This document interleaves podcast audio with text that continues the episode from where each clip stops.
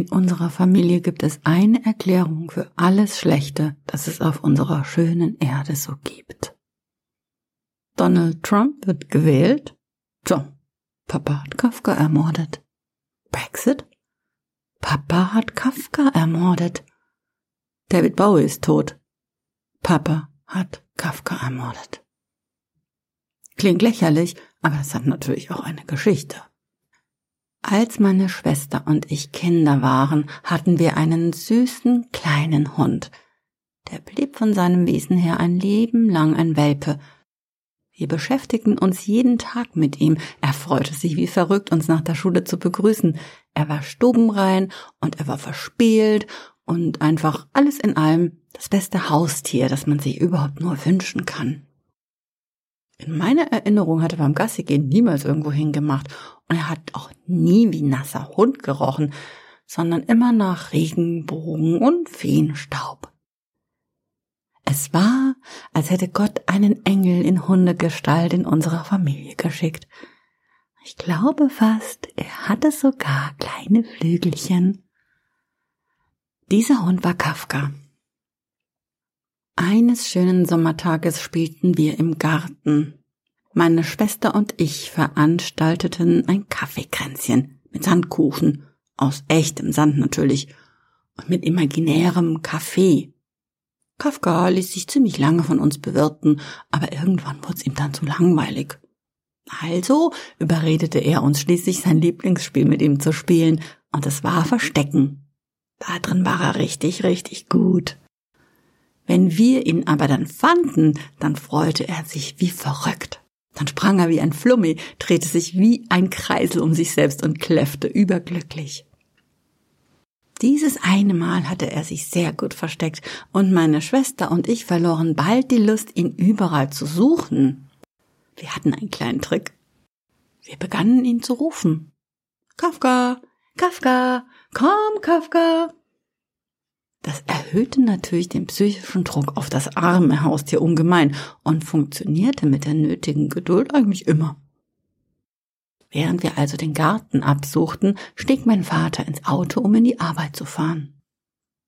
Als er losfuhr, bemerkte er, dass er über etwas gefahren war. Und dieses etwas, das war unser Kafka. Er war sofort tot. Meine Schwester und ich wir waren völlig am Boden zerstört, als wir meinen Vater, das Auto und Kafkas Leichnam sahen. Wir heulten Rotz und Wasser und meine Mutter holte uns ins Haus, damit wir die folgenden Szenen nicht sehen konnten.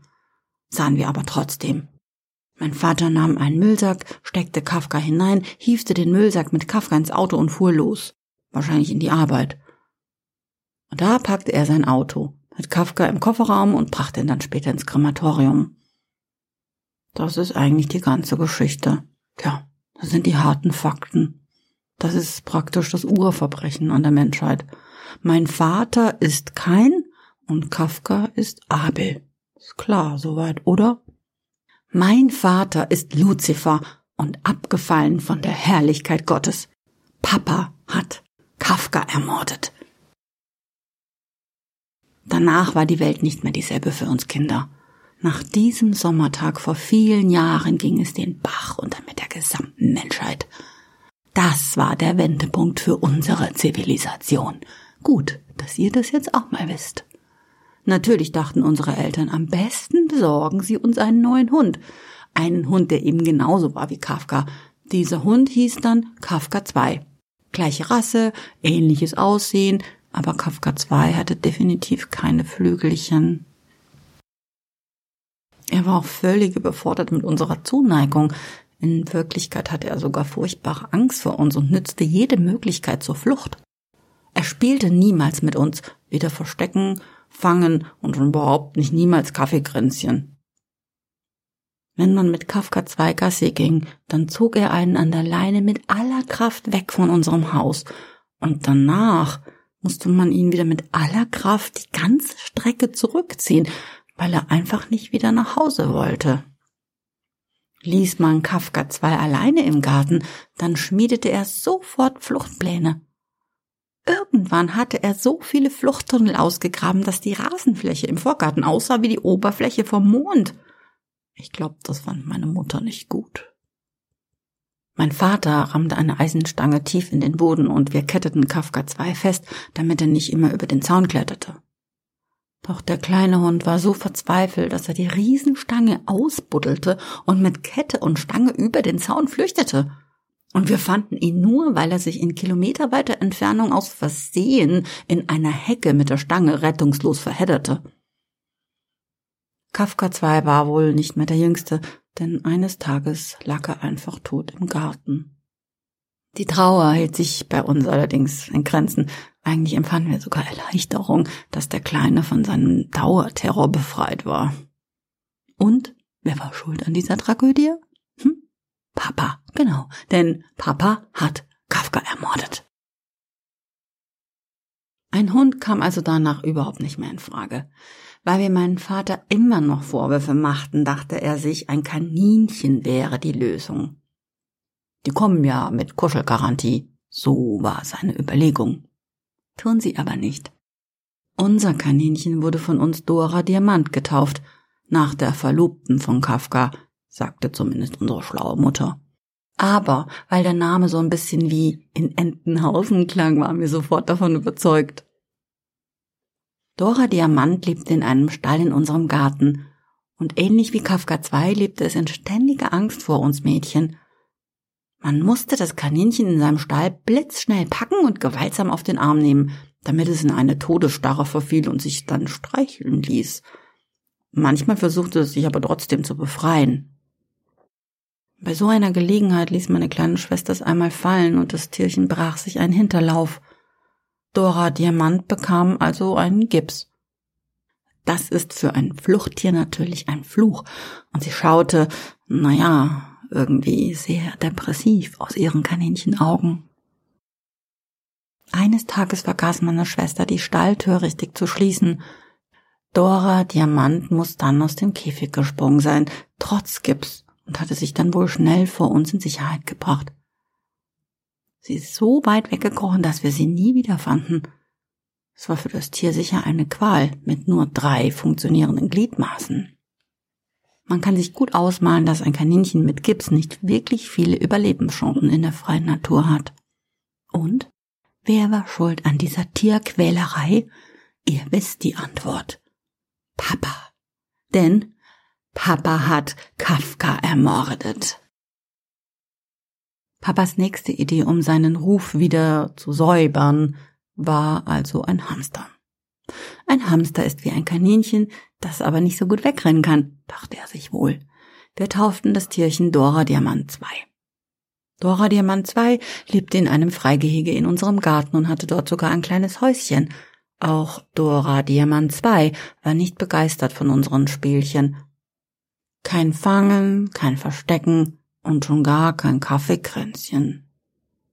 Denn auch kleine Hamster haben Nagezähne, mit denen sie richtig Löcher beißen können. Und das machte Dora 2 auch.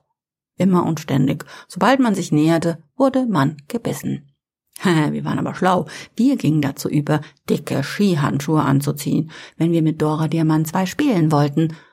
Das sah vielleicht komisch aus mitten im Sommer und es beeinträchtigte auch ein bisschen den Spielspaß, denn mit den dicken Skihandschuhen konnte man zum Beispiel auch das Puppengeschirr, das wir bei unserem Kaffeekränzchen brauchten, nicht mal wirklich in die Hand nehmen. Zu unserer aller Erleichterung war Dora Diamant 2 auch eines Tages die Flucht gelungen. Das Tierchen hatte in seiner Hütte klammheimlich einen Fluchttunnel angelegt. Den Ausgang haben wir aber nie gefunden. Aber in unserem Garten war der sicher nicht. Wer aber hatte Schuld an den kleinen kriminellen Plänen unseres Nagetiers? Papa. Denn Papa hat Kafka ermordet.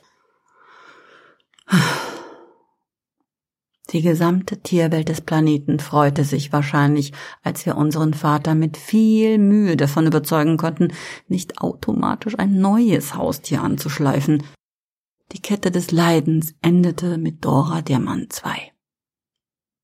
Aber natürlich hörten wir Kinder niemals auf, ihm mit seinem ruchlosen Mord an dem einzigen wahren Haustier, das wir jemals besaßen, ein chronisch schlechtes Gewissen zu machen.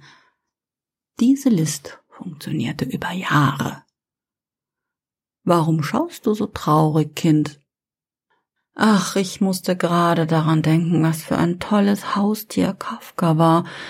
Bis zu dem Tag. Ich weiß, bis zu dem Tag, als ich ihn ermordet habe. Was willst du? Eine Taschengelderhöhung? Wir hörten auch nicht damit auf, als wir beide erwachsen waren oder als wir beide ausgezogen waren. Wenn wir zu Hause anriefen und unser Vater fragte, wie geht's dir denn, meine Süße? Ganz gut, Papa, aber Kafka ist tot. Bald begannen auch unsere neuen Lebenspartner unsere Philosophie zu kopieren. Denn es ist irgendwie befreiend, wenn man weiß, welche Einzelperson höchst ureigentlich an allem Übel dieser Welt Schuld hat. Ich stand mit meinem Mann eines Tages im strömenden Regen. Wir wollten mit seiner Rostlaube in den Urlaub fahren, aber mitten in der Schweiz stellte das Miststück den Dienst ein. Wir blickten auf den Totalschaden, schauten uns in die Augen und sagten wie aus einem Mund, Papa hat Kafka ermordet. Es ist wirklich befreiend, das zu wissen, oder? Diese erleuchtende Erkenntnis greift nämlich um sich wie ein Leuchtfeuer. Nur ein Beispiel. Mein Mann ist Physiklehrer und nicht geschickt. Man kann auch sagen ungeschickt wichtige Zusatzinformation. Er wollte ein Experiment zur statischen Ladung aufbauen. Das funktioniert mit einem kleinen Laufband und einer Kurbel. Es lädt eine Kugel statisch auf und wenn ein Schüler oder eine Schülerin darauf langt, stellt sich ihm oder ihr die Haare auf. Es sei denn, der Lehrer ist mein Mann und es gelingt ihm, sein Halstuch in dieses Experiment zu integrieren. Allgemeines Gelächter der Schülerschaft. Also flucht er unseren Familienfluch. Mist, Papa hat Kafka ermordet. Auch seine Schüler waren richtig froh, endlich einen Grund für die Widerlichkeiten des Lebens zu erfahren. Auf dem Jahresklassenfoto sieht man die 30 Kinder und meinen Mann, der verlegen lächelt. Dahinter ein Transparent, auf dem deutlich zu lesen ist, Papa hat Kafka ermordet. Und so reiche ich diese Weisheit an euch weiter, ihr Lieben. Wisset, ihr Hörerinnen und Hörer, ihr alle da draußen, höret meine Worte. Papa hat Kafka ermordet. Tragt es weiter, twittert es, facebookt es, instagramt es, malt Transparente, klebt Aufkleber und sagt es in jedem Interview.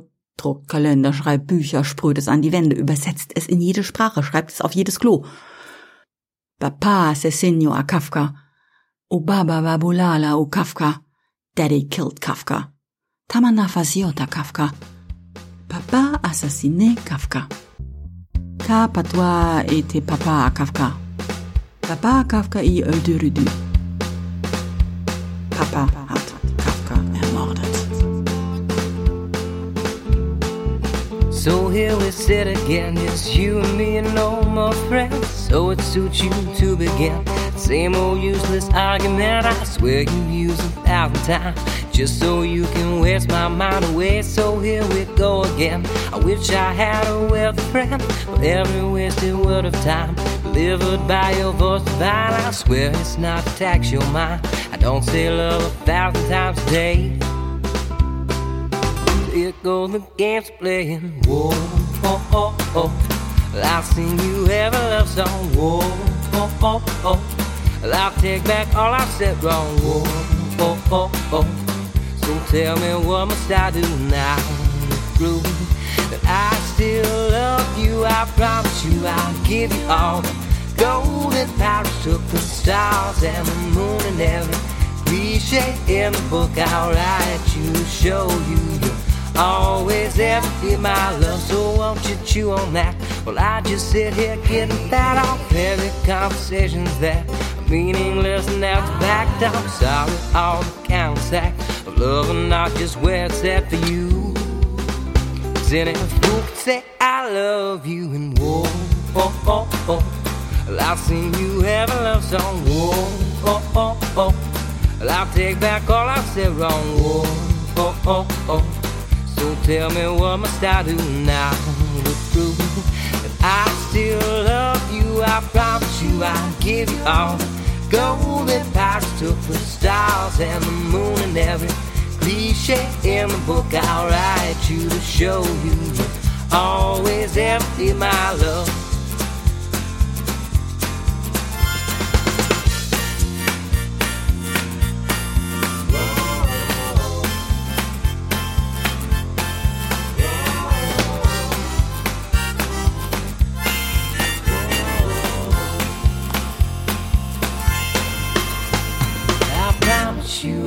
give you all the gold that Paris took, the stars and the moon and every cliche in the book I'll write you to show you you'll always ever be my love.